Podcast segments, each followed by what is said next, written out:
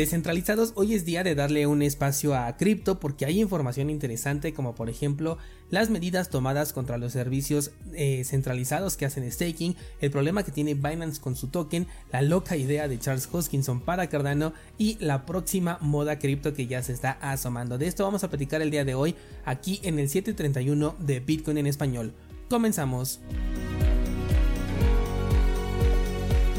Ya tiene rato que no hablamos de cripto, así que quiero darle un espacio, sobre todo porque mucho de lo que vamos a hablar el día de hoy nos va a reforzar la idea de por qué Bitcoin y no cripto, o al menos para mí sí lo hace. Que por cierto, antes de comenzar, déjame te comento que ya tengo identificadas las ideas trading que voy a publicar. Hoy voy a estar trabajando en ellas. Debo decirte que ahora también voy a ser más conservador con estas publicaciones porque algunos proyectos ya cumplieron con estos dos ciclos alcistas y según lo que he visto a lo largo del tiempo, casi ningún proyecto supera estos ciclos, de hecho se comportan de una manera muy similar. Eh, los que lo han hecho han sido, por ejemplo, por supuesto, Bitcoin, em, Ethereum, Monero, Litecoin y Dogecoin. Al menos de la lista de seguimiento que utilizo son los que he identificado. Por lo que si ya habían cumplido con esta condicional los proyectos que revisé, ya no los tomé en cuenta para este próximo ciclo alcista, al menos que tengan por ahí algún fundamental especial. Esto lo hice con base en un análisis que te compartí de hecho el año pasado en donde veíamos cómo los gráficos solían repetirse con un movimiento alcista que era explosivo en su primer eh, ciclo,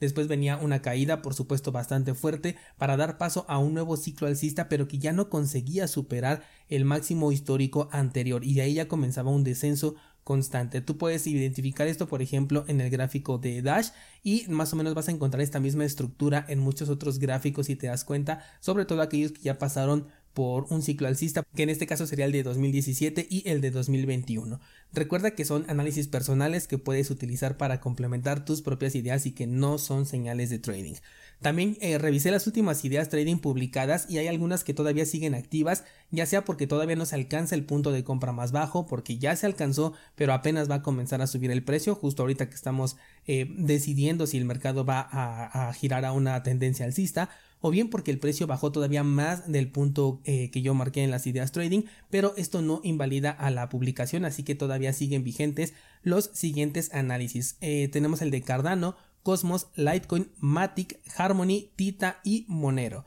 Dales una revisada si alguna de estas monedas te interesa y espero que ya mañana esté publicando las nuevas que encontré. Ahora sí vamos con la información y quiero comenzar con eh, pues que los reguladores de Estados Unidos han prohibido a Paxos emitir nuevas monedas de Binance USD, la moneda estable de Binance, acto que de hecho hizo que Paxos incluso ya terminara la relación con Binance dejando a este exchange sin el emisor autorizado de su criptomoneda estable. Esto ha hecho que la comunidad se formule distintos escenarios. En redes sociales se pudo ver muchísimos comentarios, como por ejemplo cuál será el futuro de BNB, que también es una criptomoneda que le pertenece a Binance, qué pasará con el exchange y si incluso otras criptomonedas estables podrían correr con esta misma suerte de que los reguladores pues estén tras de ellas. Con respecto a Binance, yo sigo pensando que esta casa de cambio puede resolver prácticamente cualquier problema con dinero hasta que el dinero ya no sea el objetivo de los reguladores. Cuando ellos quieren otra cosa que no sea dinero es ahí donde entonces Binance sí se las va a ver negras. Así que no creo que Binance USD desaparezca, no creo que BNB tenga problemas y tampoco creo que Binance desaparezca, al menos no en este movimiento. Porque todo lo que hoy te estoy diciendo que no creo que pase mañana sí puede ser una realidad con situaciones distintas. Estamos hablando de servicios centralizados y el día que ellos quieran algo puntual que ya no sea dinero, pues entonces sí les pueden obligar a cerrar el negocio o bien a convertirlo en otra cosa que ya no le guste a los inversionistas o a los traders.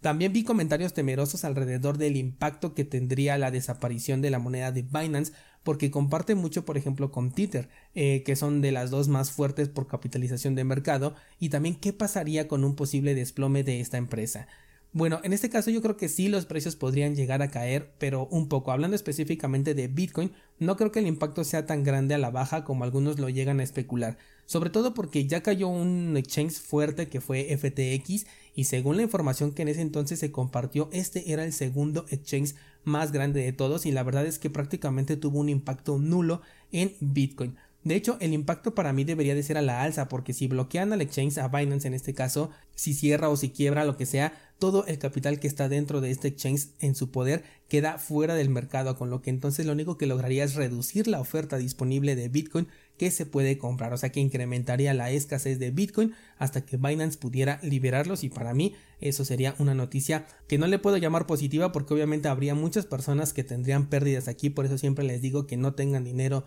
dentro de los servicios centralizados, pero que para Bitcoin pues no veo cómo le podría afectar en términos de precio porque incluso le estaría incrementando su escasez. De nuevo, esto con respecto a Bitcoin porque con las altcoins no puedo hablar de la misma manera porque con ellos funcionan de forma distinta. Por ejemplo, criptomonedas que solamente estén listadas en Binance o que sean casi exclusivas de este exchange, bueno, pues tendrían un impacto muchísimo más grande. Sobre si le puede pasar a otras monedas estables, claro que sí, a todas las centralizadas e incluso a las semi descentralizadas también les puede pasar sin duda alguna. Cambiando de plataforma nos vamos ahora con Kraken en donde la regulación también ya le cayó y ahora ya no les van a permitir realizar staking de criptomonedas. Además van a tener que pagar una multa de 30 millones si no me equivoco por no estar debidamente registrado en una regulación que Kraken eh, responde que ni siquiera existe. Esto hace que las personas tengan que sacar sus criptomonedas si es que quieren seguir obteniendo recompensas por el proceso de staking, de lo contrario únicamente estarían utilizando el exchange como si fuera una cartera y esto es un gravísimo error. Este tipo de regulación también puede y va a llegar a otras plataformas como no sé, Coinbase, el mismo Binance, cualquier otra plataforma centralizada que maneje el staking cripto y que no cumpla con los requisitos de los reguladores en la jurisdicción en la que se encuentre, aunque no exista una clara normativa todavía, va a pasar por el mismo proceso. Me apalanco de esta nota para decirte que el staking en una plataforma centralizada eh, pues tiene bastantes riesgos. De hecho, este, esto que acaba de ocurrir es el menos problemático, que te quiten el staking y ya no puedas recibir recompensas, porque lo peor que podría pasar es que la plataforma tenga alguna clase de problema que lo obligue a congelar los fondos de los usuarios. Y casos de estos el año pasado tuvimos tantos que hasta perdí la cuenta de cuántos fueron, así que no creas que es algo que no pueda ocurrir o que ocurre eh, muy esporádicamente, no es así. El staking se puede hacer a nivel de protocolo y si no se puede hacer de esta manera, pues entonces evalúa qué es lo que te piden y cuál es el riesgo en el que estás incurriendo. Por ejemplo, el modelo de staking de Ethereum te pide bloquear tus monedas por tiempo indefinido y perdiendo la custodia de tu dinero. Por otro lado, el staking de Cardano no te pone ninguna clase de bloqueo y en todo momento mantienes la custodia de tu dinero. Así que estás reduciendo drásticamente el riesgo tanto entre modelos de staking como también en contra de un servicio centralizado. Así que evalúa bien los proyectos en los que vas a poner tu dinero a trabajar y de qué manera lo haces. Y con esta última comparación no quería dejar bien parado a Cardano frente a Ethereum, porque de hecho a Charles Hoskinson se le ha ocurrido una idea tan loca que puede llevar a la tumba a Cardano. Pero antes de comentarte, déjame aclarar que esto que te voy a contar solo fue una idea, algo que le pasó por la mente a Charles, lo compartió en una de sus sesiones en vivo. De hecho, creo que te voy a dejar el enlace eh, del video en las notas de este programa por si lo quieres revisar en completo. No se trata de una propuesta, no se está debatiendo si se implementa o no, simplemente fue algo que le pasó por la cabeza y bueno, pues lo comentó en vivo. Bueno, pues resulta que al respecto de este tema precisamente del staking, le preguntaron a Charles, bueno, pues qué opinaba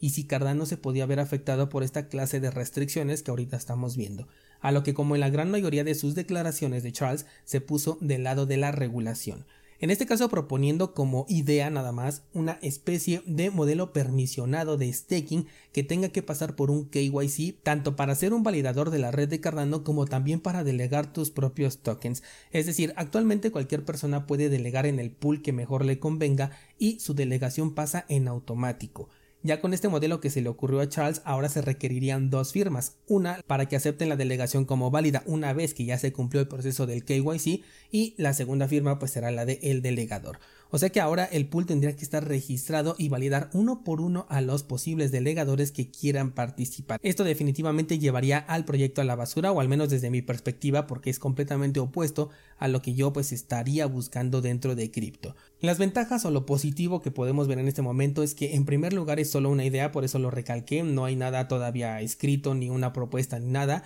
eh, segundo, que Charles Hoskinson es solamente una persona más en este espacio de Cardano, o al menos eso es lo que pensamos, porque Cardano ya tiene un nivel de descentralización bastante grande, hablando de la distribución de nodos. Pero aquí es justo donde vendría lo, interesante, porque hay muchos nodos que le pertenecen a empresas como Binance y ellos seguramente aprobarían esta propuesta de KYC o, o por lo menos votarían a favor de esta propuesta. Además, la gran mayoría de nodos de Cardano está corriendo en servidores en la nube, especialmente en Amazon Web Service. Entonces, por un lado, Charles puede proponer realmente este cambio en el protocolo y veríamos qué nivel de descentralización tiene el proyecto, porque, bueno, a mí se me ocurre pensar que los validadores individuales votarían en contra de esta propuesta, pero bueno, si llegara a ganar la aplicación del KYC en, la validación de transacciones, desde mi perspectiva, significaría que tienen más peso los validadores centralizados como Binance que aquellos individuales. Y esto es por lo que el modelo de prueba de participación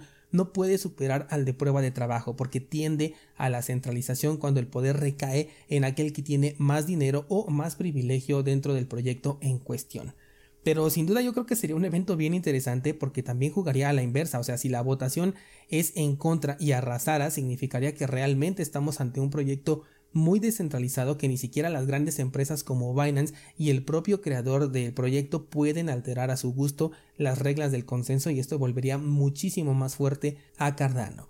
Hay una tercera opción que es por la que más me gustaría inclinarme y es que Charles Hoskinson simplemente responde lo que tiene que responder en una sesión en vivo, pero se quedará solamente como un comentario y de ahí no va a pasar. De hecho, si no mal recuerdo, el año pasado ya había dicho algo similar. Em, no sé aquí cómo tomarlo, como si todavía sigue pensando seriamente en ello o como que contesta lo políticamente correcto, pero pues no hace nada al respecto y me gustaría pensar o igual y me estoy engañando en que esta sería pues la respuesta por la que por lo menos yo me inclino. Mi escenario favorito de todas maneras sería que sí se pusiera a prueba la descentralización de Cardano para saber pues en dónde estamos, ¿no? Sobre todo porque todavía tengo inversión en este proyecto y me gustaría saber que realmente es un proyecto descentralizado y qué nivel de descentralización tiene. Por otro lado, estas son algunas de las razones por las que dentro de mi trinidad de proyectos en los que ahora estoy interesado, Cardano ocupa el tercer lugar y con una abismal diferencia contra el segundo lugar ocupado por Monero.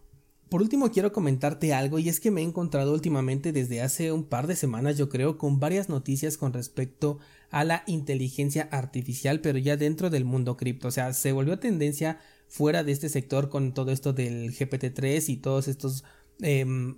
programas de inteligencia artificial que están haciendo un montón de cosas bien interesantes pero ahora también ya lo estoy viendo dentro de cripto de hecho, les comenté eh, la semana pasada que el token de Singularity Network había subido un montón, pero yo desconocía la razón. Y bueno, pues aproveché para deshacerme de ese token, pero pues resulta que la razón era que todos los proyectos de inteligencia artificial habían comenzado a subir. Por ahí encontré una nota que precisamente decía esto, ¿no? Que todos los proyectos que estaban relacionados habían tenido una subida interesante y además un descentralizado me compartió pues que esta era precisamente la razón de por qué ese movimiento tan explosivo. Así también las preguntas que me han hecho llegar sobre proyectos precisamente enfocados en inteligencia artificial han incrementado en las últimas dos semanas, pero la bomba me estalló la semana pasada cuando vi que Justin Son, la persona que está detrás de Tron, anunciaba que invertía no sé cuántos millones precisamente en inteligencia artificial. Esto fue lo que me hizo pensar que quizás esto sea la nueva moda cripto. Desde mi punto de vista, el sector de las criptomonedas eh, te he comentado que se maneja por modas. Cada ciclo alcista hay nuevas modas que vienen, estallan, parecen que van a cambiar el mundo o por lo menos eso nos venden y después resulta que simplemente desaparecen. Por eso creo que metaversos y tokens NFT no van a volver a tener la fuerza de antes porque para mí fueron solo eso, modas cripto como lo fueron las plataformas de préstamos, las páginas de minería en la nube, los criptojuegos, las páginas que agrupaban estos nuevos proyectos y te permitían comprar sus tokens a precio preferencial. Ya no me acuerdo cómo se llamaban estos servicios, pero también se volvieron populares en el 2021, si no me equivoco. ¿Qué más estuvo ahí? Las páginas que te pagaban satoshis por comprar paquetes de publicidad. En fin, de algunas te acordarás y de otras no. Pero así se ha manejado siempre el sector cripto y creo que la inteligencia artificial, ahora que está esto mucho de moda del GPT-3 y todos ellos, eh, va a ser la nueva moda de este sector. ¿Qué significa esto? Bueno, pues que algunos proyectos de los que ya existen y están dedicados a esto se van a ver pumpeados. Atención con la palabra porque esto no significa que van a tener beneficios, sino que los van a pumpear. Sí te puedes aprovechar de ello, pero también puede ser de las personas que compren a aquellos que ya están vendiendo. Toma mucho esto en cuenta. También significa que van a salir nuevos proyectos enfocados en la IA, eh, desarrollados en Ethereum y en otras redes Y por ahí también algunos camaleones van a decir que están adoptando la inteligencia artificial como parte de su proyecto, como en este caso seguramente lo va a hacer Tron, y por eso Justin Sun hizo ya su anuncio correspondiente, porque hay que aceptarlo, este señor sabe perfectamente en dónde está el dinero. No creo que sea la única moda, normalmente vienen eh, por periodos de tiempo, he visto entre 2 y 4 dentro de un mismo año, pero creo que esta es la que va a dar el banderazo de salida de las nuevas modas para este primer ciclo alcista y espérate el próximo año después del halving con las cosas que van a salir en ese momento con tal de que compres sus tokens. Aquí en Bitcoin en español seré un espectador y comunicador de todo lo que ocurra, no me niego a probarlo y a experimentar con cada locura que llegue a este sector, pero para invertir para eso está Bitcoin.